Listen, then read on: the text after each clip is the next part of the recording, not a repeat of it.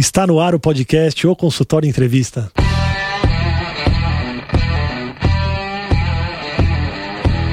Bem-vindos, eu sou Daniel Kruglenski, médico, cirurgião do aparelho digestivo.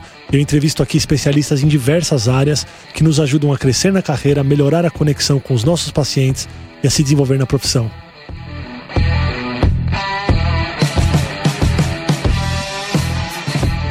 O episódio de hoje é a segunda parte da minha conversa com o Rogério Salgado, que é especialista em marketing digital. Então, para você que não ouviu o primeiro episódio, pode entrar aqui na ou no SoundCloud, ou no Spotify, ou no Apple Podcasts e ouvir o primeiro episódio que eu fiz com o Rogério, onde a gente conversou sobre Google, como você é encontrado no Google, como que você deve se posicionar, quais são as, as ferramentas para alguém te encontrar ou para encontrar o seu negócio no, hoje em dia. E a gente falou muito sobre a teoria disso. E hoje eu quero perguntar para o Rogério da parte prática. Então, muito bem-vindo, obrigado por estar aqui, Rogério. É, eu que agradeço, é sempre um prazer poder compartilhar conhecimento, informações. Espero ser útil na parte prática também. Acho que o primeiro a gente fez um grande overview, né? Cobriu as diversas áreas do marketing digital e agora é hora de ir para as cabeças. Vamos lá. Um médico que quer começar do zero, o que, que ele deve ter para se inserir nesse mundo digital? Ah, o primeiro passo é o planejamento. Acho que o grande desafio hoje de quem quer se inserir no marketing digital é que as ferramentas elas trazem uma facilidade muito grande. Então a gente naturalmente acaba pulando alguns processos Olha, eu entrei lá, fiz uma campanha dentro do Google, consigo fazer um post, impulsionar nas redes sociais, e isso faz com que a gente invista sem planejamento, sem diretriz e dificilmente com o resultado e o retorno que é necessário. Então, o primeiro passo é fazer um planejamento e entender os passos básicos para ter uma boa percepção e uma boa presença dentro do marketing digital como passo um, né, ou praticamente zero, porque a gente já está em 2020, é ter um site, né? Então, quem ainda não tem um site, está montando um consultório, ou nunca precisou da divulgação do marketing digital por ter outras frentes, muitas indicações, ou às vezes parcerias, primeira etapa é ter um site. E esse site ele já é dividido em duas frentes, né?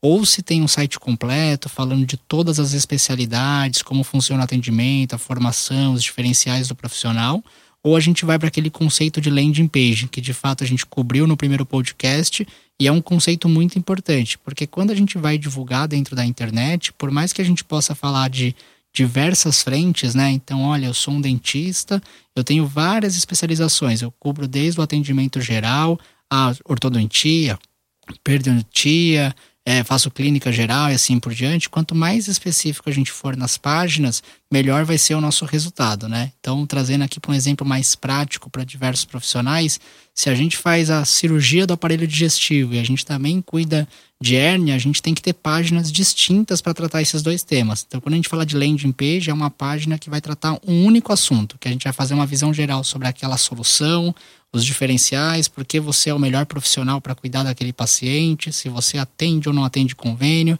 e assim por diante. Então, muitas das vezes, quem ainda não começou precisa de um site, é a primeira etapa, mas se você já nascer com a ideia de que, além do site, eu preciso ter páginas específicas para os meus serviços, melhor vai ser o trabalho da divulgação, que a gente vai conseguir criar uma conexão muito melhor de quem vem do Google, das redes sociais, com aquela página específica. Então, antes de ter o site, a pessoa precisa se planejar para saber o que ela vai colocar nesse site. Exatamente. E quanto mais específico, melhor. Quanto mais específico, melhor, porque além dessa questão da gente trabalhar cada serviço realmente com um foco, tem algumas premissas básicas que um site ele tem que conter, né? Então hoje a gente fala de um site que ele vai ser responsivo, então em termos práticos ele tem que funcionar no computador e no celular. A gente fala de um site que ele tem que ter um aspecto visual importante, adequado, harmonioso, porque todo mundo hoje respira um visual na internet, né? Então a gente tem que ter um site bonito. Fora isso, a gente tem que ter também algumas premissas, né? Não tem como a gente falar da área da saúde sem enaltecer a formação de um profissional, aonde ele fez a graduação, após, a experiência que ele tem, se foi em hospital, se foi em clínica, quantos pacientes ele já tratou, e até mesmo às vezes depoimentos, alguns pontos que trazem mais credibilidade, porque as pessoas na área da saúde, elas buscam o melhor, mesmo que elas não possam pagar pelo melhor médico, elas querem ter a percepção que elas vão ser atendidas e tratadas pela melhor solução. E isso é muito importante porque quem está na internet não está pesquisando só uma opção, está vendo tudo, né? Está vendo desde um doutor consulta, se me permite a liberdade de trazer alguns nomes, que está ali, está anunciando e vai ter profissionais de diversas categorias, a clínicas particulares, a profissionais com determinadas especializações e assim por diante. Então a gente tem que estar preparado para mostrar que, um, nós temos o serviço, no caso a área de especialidade que você está buscando. E dois, somos o melhor profissional, a melhor empresa, a melhor clínica para esse tipo de, de solução. Mas entre você fazer o seu site e alguém te enxergar, existe uma atitude que você tem que tomar aí. Exato, então, exato. o que, que é essa pessoa que. Eu acabei de fazer meu site, seja por conta própria ou com um profissional, e eu tô lá com o site no ar, e é aquilo que você falou no episódio anterior. É uma casa que tá com café na mesa, mas se eu não convidar ninguém, esse café vai esfriar, ninguém vai entrar. Com certeza, então, né? Qual, qual seria o próximo passo aí para essa divulgação nas mídias de alguém que já fez o site? Aqui eu acho que a gente tem dois caminhos muito claros, que eles podem ser complementares ou eles podem seguir separados. Se você busca como profissional resultado, eu preciso de novos pacientes, eu quero aumentar faturamento, eu quero ter mais clientes, tem que ir pelo caminho A. O caminho A é estar presente no Google. Se você quer, além disso, fortalecer a sua imagem, fazer um brand, crescer a sua marca, seja como profissional da clínica, você também tem que contemplar as redes sociais. Eu falo que eles podem ser complementares, porque dependendo do apetite financeiro, de fato, da, da, vontade de investir, você pode fazer as duas coisas. Você pode estar no Google, enquanto também estar presente nas redes sociais para trazer aí um valor de marca melhor. Mas geralmente, a gente sabe até pela situação econômica, a gente tem que escolher por um caminho, né? E sempre ah, existe uma priorização para a parte de gerar resultados. Então, o Google ele acaba sendo o melhor caminho para quem quer mais pacientes, para quem quer aumentar o, o faturamento, porque as pessoas estão lá dentro procurando pelo serviço que aquele médico, aquele profissional da área da saúde oferece. Então a pessoa pesquisou terapeuta ocupacional particular. Ela está é indicando dentro do Google o interesse dela de achar aquela solução. Então é muito mais fácil a gente se conectar com essa pessoa e dizer: olha, eu sou terapeuta, eu sou particular, eu vou atender na sua casa e com isso criar uma conexão para que essa pessoa entre em contato pelo WhatsApp, envie um formulário de e-mail, ligue no telefone para agendar, do que ir nas redes sociais, falar para todo mundo que nós somos terapeutas e esperar que alguém tenha interesse nisso, né? Então não é que as redes sociais não podem trazer resultado, é que o resultado dela tende a ser mais lento no ciclo de vida do que o Google. É como se ele colocasse a gente na, na boca do gol para chutar. E já no Facebook, no Instagram, nas redes sociais em geral, é te pega a bola lá de trás, né? Então tem que passar pelo goleiro, pelo zagueiro, até chegar na parte do ataque. E as redes sociais, para quem quer esse caminho complementar, quem quer estar tá presente, seja para fortalecer a marca, ter um, é, um renome maior, é importante saber que lá não é um espaço de propaganda. Não é um espaço que as pessoas entram, olha, eu vou no Facebook porque eu quero contratar um terapeuta. Não, as pessoas vão no Facebook, no Instagram, para ver os amigos, encontrar os familiares, dar risada, tem outras funções. Então a gente tem que estar lá dentro agregando conteúdo, agregando valor, que aí sim, de forma indireta, você pode ter um resultado. Tanto do aumento de percepção de marca, porque olha, eu sigo aquele profissional porque ele traz dicas importantes, ele abre o jogo e conta segredos que outros profissionais não, não falam, ou mesmo porque a pessoa em algum momento criou uma conexão, né? Eu passo com esse profissional e gosto de acompanhar a página dele. Mas quem quer resultado direto, quer aumentar de fato o faturamento, trazer mais pacientes, eu sou bem enfático em reforçar isso, as redes sociais dificilmente são o caminho. O caminho é muito mais você encontrar as pessoas que já querem isso. Legal. Agora, quando você já vai, quando você conversa diretamente com as pessoas que querem isso, você tem uma forma de um, anunciar, é como se fosse a páginas amarelas, né? Exato. Então você anuncia que você é um cardiologista em Pinheiros, por exemplo, e, e as pessoas que procuram vão te encontrar. Mas existe uma forma orgânica do, do Google te achar, que não é imediatista, que vai levar um tempo. Eu queria que você desse dicas para quem está começando, o que a pessoa precisa começar a fazer hoje para ser encontrada daqui a algum tempo é, de maneira orgânica no Google, sem Não, ser pelos anúncios. Legal, fechado. É bem bacana a gente ter isso claro, porque o Google tem duas frentes: tem essa frente paga, que são os anúncios de Google Ads, e a parte orgânica, que a gente chama tecnicamente de SEO. A parte paga, ela de fato coloca você nas primeiras posições de forma rápida, elas são identificadas pela de anúncio para quem estiver pesquisando nesse momento quiser dar uma olhadinha, você vai sempre ver os anúncios nas primeiras posições. E aí, como vantagem, além de aparecer no curto espaço de tempo, você controla algumas coisas, né? Você escolhe as palavras-chave que você vai aparecer, você escolhe efetivamente a região. Então, se você está em Pinheiros e quiser aparecer num raio de 2, 3 quilômetros, você consegue segmentar. E a parte orgânica, ela tem outros benefícios, entretanto, ela não permite esse controle tão claro de quais palavras-chave você vai aparecer e quando você vai aparecer. Essa questão que também é muito importante da região, às vezes você vai ficar bem posicionado no orgânico em São Paulo inteiro e dificilmente você vai, vai conseguir pacientes de todas as regiões, porque tem uma questão de locomoção aqui no nosso estado, ou no Brasil como um todo, independente de onde você estiver escutando esse podcast, a gente sabe que tem barreiras que as pessoas buscam profissionais que são mais perto por uma questão de comodidade, Sim. até mesmo de custo também, né? E aí na parte orgânica é muito tranquilo a gente entender, eu vou até procurar ser o mais didático, porque Basicamente, o Google vai avaliar todos os sites que falam de determinado tema. Então, eu quero aparecer na primeira posição orgânica para cardiologista em Pinheiros. E ele vai começar a selecionar dentro de todos os sites que falam sobre isso, quais são aqueles melhores sites, aqueles que merecem de fato estar nas primeiras posições. Então ele olha se o site hoje ele se adapta bem para celular, porque é uma premissa você tiver no celular pesquisar, achar um resultado que tem uma boa navegação.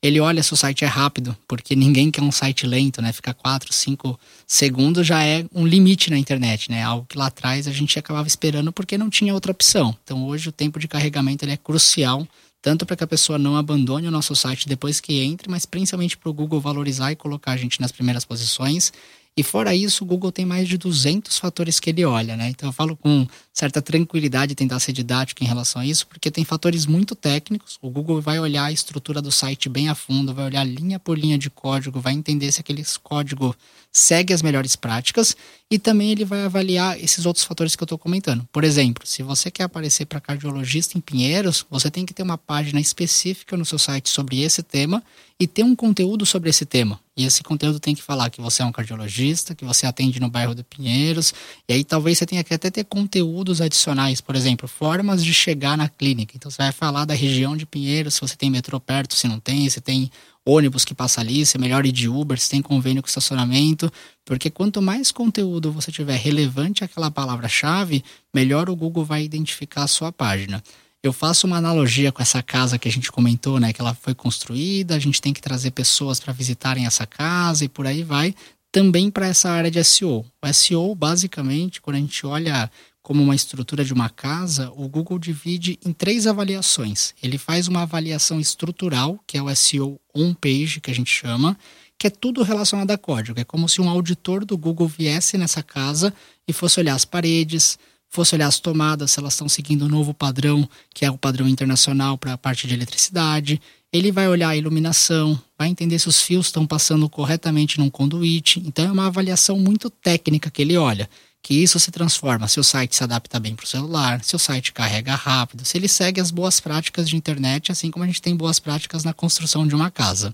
Fora isso, existe a parte do conteúdo, que era esse segundo ponto que eu estava comentando. O Google avalia cada texto, cada palavra, cada linha que a gente tem dentro do nosso site.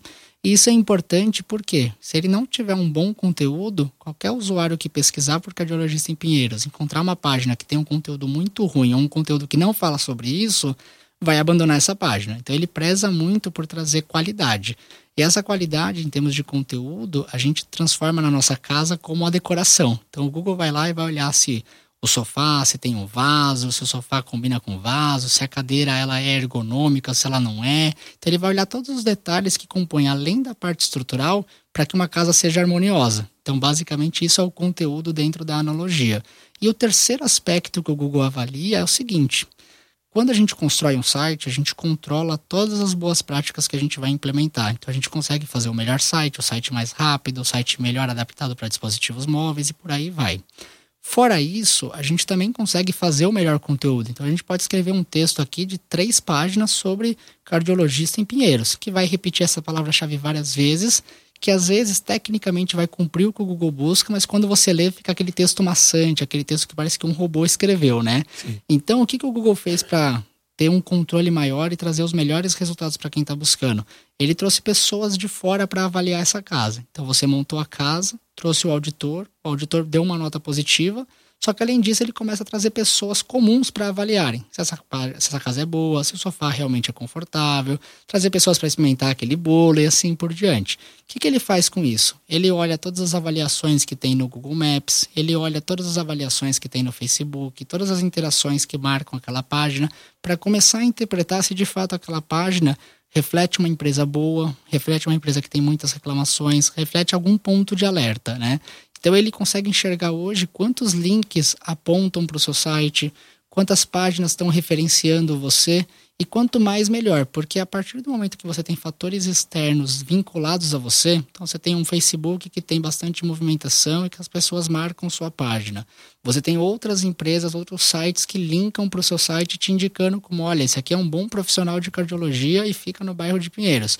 Tudo isso contribui para o Google dar mais valor para isso, né? Porque deixa de ser você que fez o site, que fez o conteúdo e passa a ser pessoas de fora, terceiros, apontando positivamente. Então, assim, Basicamente, resumindo, o SEO é tudo isso, são esses 200 fatores que o Google tem numa caixa preta para manter toda a qualidade, manter o foco no usuário final.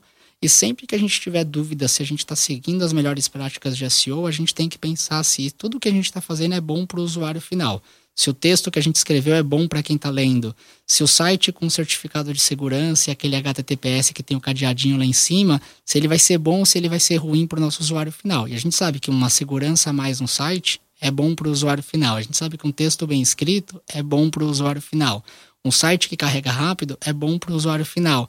E por aí vai. Então, tudo aquilo que refletir aspectos bons para os usuários finais, basicamente vai ser bom para o Google e o Google tende a valorizar mais. O grande desafio é que pode demorar. Né? Você começou agora um site, você tem gente que já está bem posicionada há seis meses, um ano, três anos, cinco anos e por aí vai.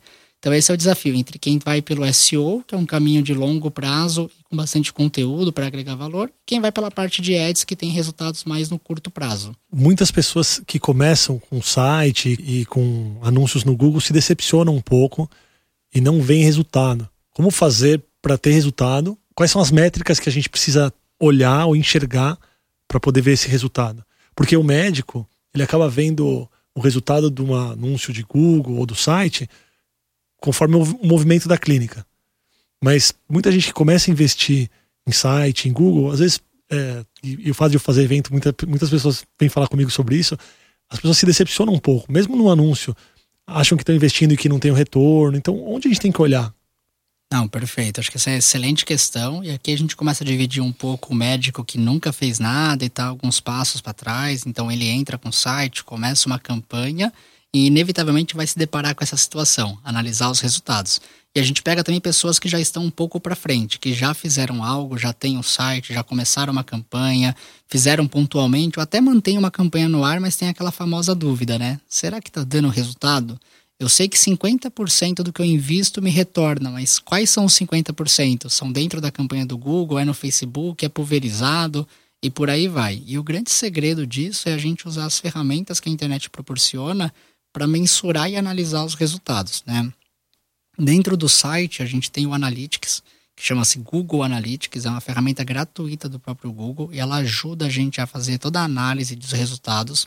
Você instala ela dentro do site, dentro de todas as páginas que você tem, e a partir disso ele começa a trazer informações. Quantas pessoas visitaram seu site em determinado período, quanto tempo as pessoas passaram nesse site, quantas páginas elas viram dentro desse site, de que navegador elas vieram, se elas estavam pelo celular ou se elas estavam pelo computador, se elas estavam em São Paulo ou se estavam em Maceió e por aí vai. Então o Google Analytics traz uma infinidade de métricas para que a gente avalie e consiga mensurar o resultado.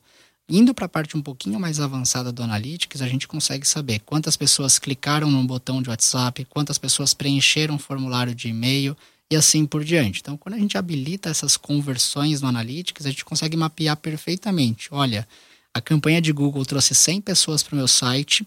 Essas pessoas passaram em média dois minutos no meu site. Prioritariamente elas vêm de São Paulo. 90% estão pelos dispositivos móveis e eu consigo saber que eu tive 10 preenchimentos de formulário. Né? Então, se a gente consegue fazer isso, a gente começa a ter aquela relação do retorno do investimento. Olha, a cada 100 cliques eu tenho 10 formulários. E agora a gente tem que saber a outra parte. Dos 10 formulários, quantos viram clientes efetivo? Quantos viraram consulta? Quantos se tornaram é, é, clientes daquele consultório e assim por diante. Então, em linhas gerais, se a gente tem esse controle já em paralelo com quem cuida do atendimento, seja uma planilha simples na recepção, seja o próprio médico marcando, olha, eu falei com 10 pessoas que têm interesse em passar comigo numa consulta e eu agendei cinco consultas. A gente consegue ter essa relação muito clara, porque aí a gente vem 100 visitas, geraram 10 formulários, ou seja, 10% de conversão em cima do meu tráfego, e em cima desses 10% eu consegui reter 50%. 50% de quem falou comigo se tornou de fato né, uma agenda marcada. E depois disso, se esse cliente se tornar recorrente, é um ponto importante para ser avaliado, né? Ele começa a ter um ROI muito positivo, que é o retorno sobre investimento, porque a gente pagou o anúncio lá no Google uma vez, o doutor Daniel veio e se tornou um cliente da minha empresa, e aí todos os meses que ele tiver consulta comigo, que ele voltar, ele está se pagando ao longo do tempo e fazendo com que fique mais positiva essa conta. Mas o segredo é mensurar. Parte pelas ferramentas que o próprio Google disponibiliza tem ferramenta dentro do Facebook e do Instagram, mas o Google, como site, acaba sendo geralmente o centralizador de todas as ações, é a ferramenta mais efetiva. E se for um e-commerce, qualquer tipo de site, a gente consegue mapear até saber quantas pessoas compraram determinado produto, de que região elas estavam, qual foi o ticket médio, por aí vai.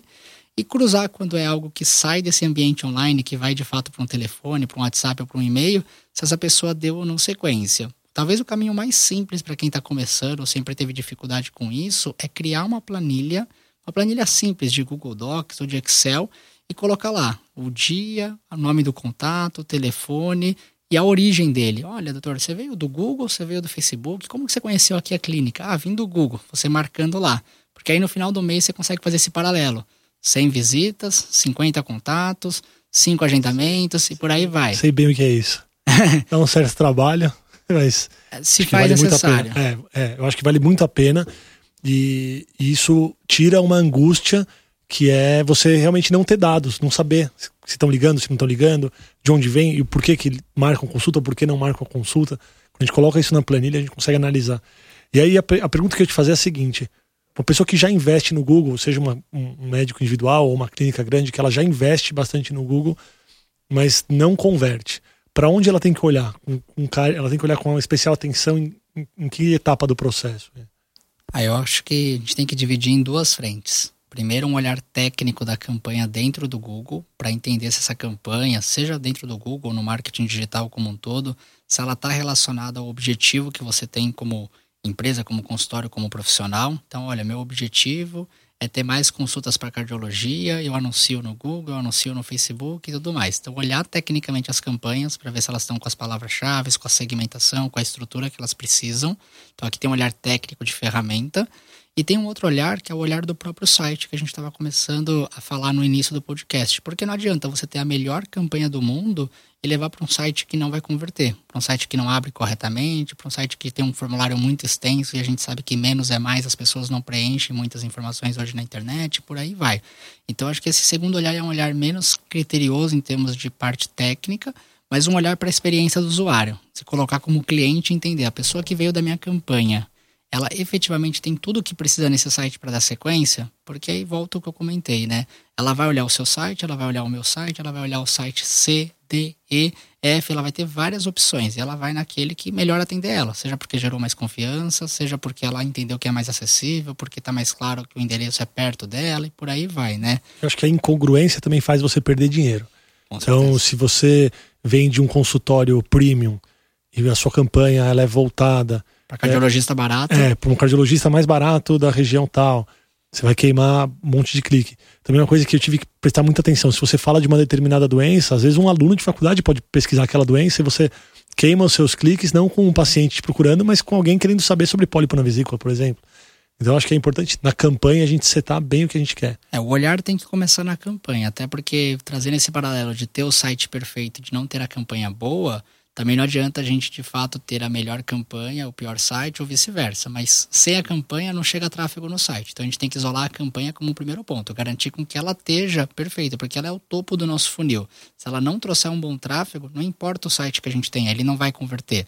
Então olhar com carinho essas palavras-chave, evitar palavras-chave que são muito amplas, que são muito genéricas, porque elas tendem a trazer sujeira e por aí vai, né? Então, por exemplo, eu compraria, né, se eu fosse cuidar de uma campanha de um cardiologista, várias palavras-chave, menos a palavra-chave cardiologista porque ela é muito ampla. Pode ser pessoas procurando sobre esse tipo de especialidade, pode ser gente querendo saber quais hospitais que tem cardiologistas, o cara querendo um cardiologista gratuito para fazer uma consulta no hospital público e por aí vai. Então são tantas possibilidades e as pessoas pesquisam o que é um cardiologista, qual o significado da palavra cardiologista, como que é cardiologista em inglês. Então são tantas probabilidades de você trazer sujeira para dentro do seu site que dificilmente isso vai gerar um retorno. E aí você começa a ir para aquilo que é mais específico cardiologista mais o bairro, cardiologista particular, melhor cardiologista, porque a pessoa já começa a especificar na busca dela que ela quer algo diferenciado, que é exatamente o que você oferece, né? Então acho que isso faz a diferença e a gente tem que trazer esses exemplos, talvez, né,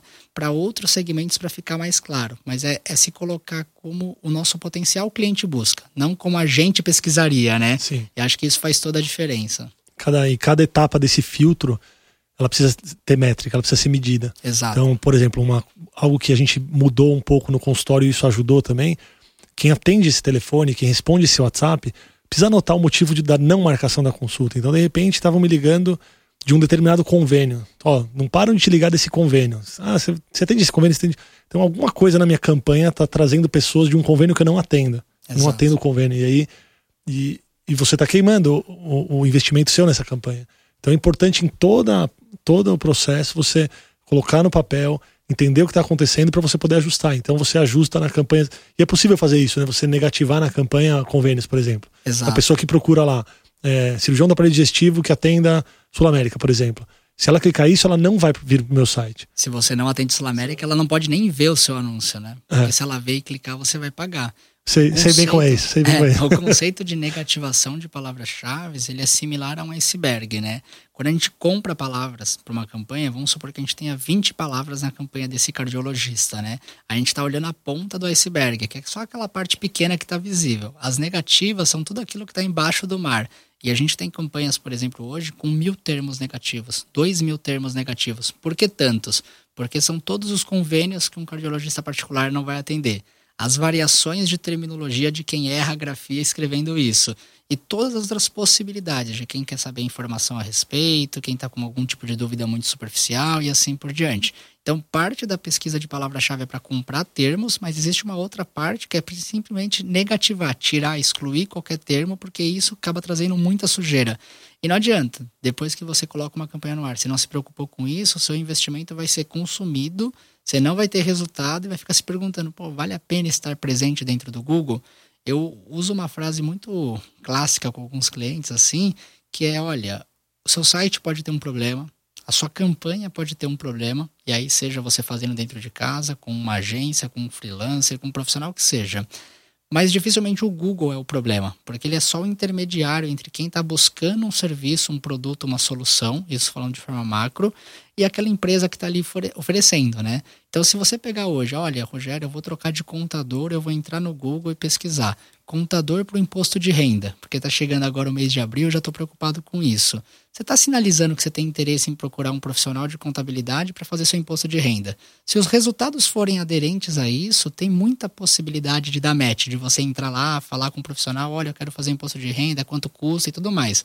Agora, se chegar um monte de coisa que não tem nada a ver, folha de pagamento de funcionário, dúvidas sobre imposto de renda, que você quer contratar, aí, claro, você está gastando verba, você está aparecendo sem escolher bem as suas palavras-chave, a pessoa vai clicar porque é muito fácil clicar no anúncio, e aí ela vai embora do seu site, porque ninguém entra no site para ficar, as pessoas entram para consumir algum tipo de conteúdo e ir seguir a vida, né? Ir embora. Por isso que o site tem que estar tá redondinho para atrair o tráfego certo, fazer com que essa pessoa, antes de ir embora, entre em contato, fale no WhatsApp, ligue, envie um e-mail mas se não for o tráfego certo, esquece. Você não vai convencer uma pessoa que está com uma dúvida de imposto de renda, pessoa física, a passar a folha de pagamento de uma empresa, que se é que essa pessoa tem uma empresa, né? Então, trazendo alguns outros exemplos de segmentos variados para mostrar como isso se aplica a tudo, não se aplica simplesmente à área da saúde.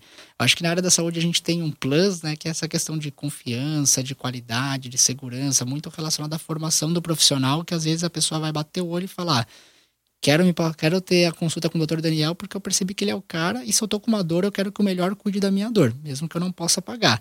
Agora, outros serviços ainda acaba tendo essa dificuldade adicional, porque as coisas são muito parecidas, né? Então, às vezes você tem o mesmo serviço na empresa A, na B e na C. Então, dentro desse planejamento todo que a gente comentou de forma macro, tem essa questão do site, do conteúdo, das páginas, da campanha tecnicamente, e tem muito o que explorar como diferencial, que aí eu acho que entra o diferencial da, da estratégia mesmo, né? O que, que eu sou melhor? O que, que eu venço a concorrência? Eu faço mais rápido um atendimento ou sou o melhor médico da região? E aí a gente sabe que tem as particularidades do que pode, do que não pode ser dito na área da saúde, né? Mas tem que explorar isso para se tornar diferente, porque do contrário são milhares e milhares de sites empilhados em toda a busca do Google. Sim.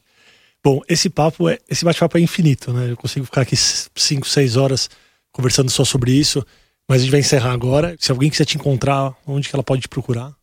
Não, legal. Muito obrigado. Acho que é sempre um prazer dividir conhecimento e realmente são muitas frentes, né? São anos já de estudo dentro do marketing digital e fora isso, as ferramentas e as soluções elas se reinventam. Então nada disso que eu estou dizendo aqui a gente pode cravar em pedra. Talvez o Google mude o fator do ranqueamento orgânico, talvez ele crie uma outra solução para anúncio, talvez o Facebook e o Instagram disponibilizem em conjunto com o WhatsApp uma ferramenta de leads e aí tudo muda de figura e volta para o planejamento. Aí eu volta... te chamo e a gente grava mais um. Exatamente, volta para se atualizar. Mas em linhas gerais, quem quiser me encontrar, Agência Explorer no Instagram, no próprio Google, no Facebook, ou Rogério Salgado Gomes. Aí tem lá minhas redes sociais também. Se tiver alguma dúvida, fique à vontade. É muito conteúdo, é difícil assim trazer assim, detalhadamente em poucos minutos, porque são muitas áreas de conhecimento e infelizmente todas são muito importantes. Obrigado, viu? Agradeço novamente. Obrigado. Ok, estamos juntos, é sempre um prazer. Obrigado vocês que estão ouvindo o podcast. Eu queria agradecer a audiência de vocês. Se vocês gostaram do episódio, curtam, compartilhem o episódio. Sigam a gente no Instagram, arroba o consultório evento. Esse episódio vai ser disponibilizado também no YouTube, toda a gravação que a gente está fazendo aqui. E eu espero vocês no próximo. Um grande abraço.